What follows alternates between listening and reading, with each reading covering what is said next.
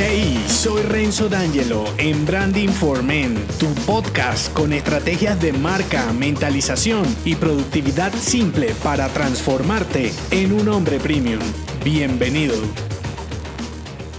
En esta pequeña entrega te develaré el mensaje de una de mis frases insignes para un hombre premium. La frase de este episodio es, comparte valor con tu obra y vuélvete el imbécil que sobra. Cuando estés del lado de la mayoría, preocúpate porque confirma que no estás impactando. Desde el ego asocias ser diferente y resaltar con halagos y olvidas que cuando eres un hombre disruptivo para esa mayoría ordinaria resultas incómodo, impertinente y hasta desagradable En pocas palabras, sobras. Y entonces a todo el trabajo que implica volcar tu marca personal para aportar valor a tu familia, clientes y amigos, súmale lidiar con un grupo que no entiende siquiera de qué hablas. El meollo aquí es que en el marketing, branding e incluso en las ventas premium siempre hay una pregunta maestra que debes responder. ¿Cuál es tu distintivo? Y responderla es genial desde el autoconocimiento. En teoría, sin embargo, embargo, al volverte un renegado, no todos serán elogios y aplausos, incluso algunos de estos serán falsos. Ahora, este mensaje no es para desanimarte, de eso no se trata este podcast, al contrario, es para decirte que es preferible ser el imbécil que sobra que el imbécil que encaja. O yo lo prefiero porque para generar cambio debes irrumpir y ser diferente trae rechazo. Cuando estás escapándote del rebaño, muchos te harán ver como equivocado y eso está bien, no pidas a un analfabeto que te enseñe a leer. La cuestión es cómo usas la mala onda como combustible para generar más cambio. Cómo ayudas a otros para que avancen con la obra que compartes. Esto lo desenredarías configurando a tu cliente genial. Sin embargo, muchas veces en esta búsqueda quieres llevar a las personas de 0 a 1000 con tu producto y servicio. Y a menos que ese sea tu distintivo, es más fácil mover lo que ya está en movimiento que una masa muerta. Es decir, subir del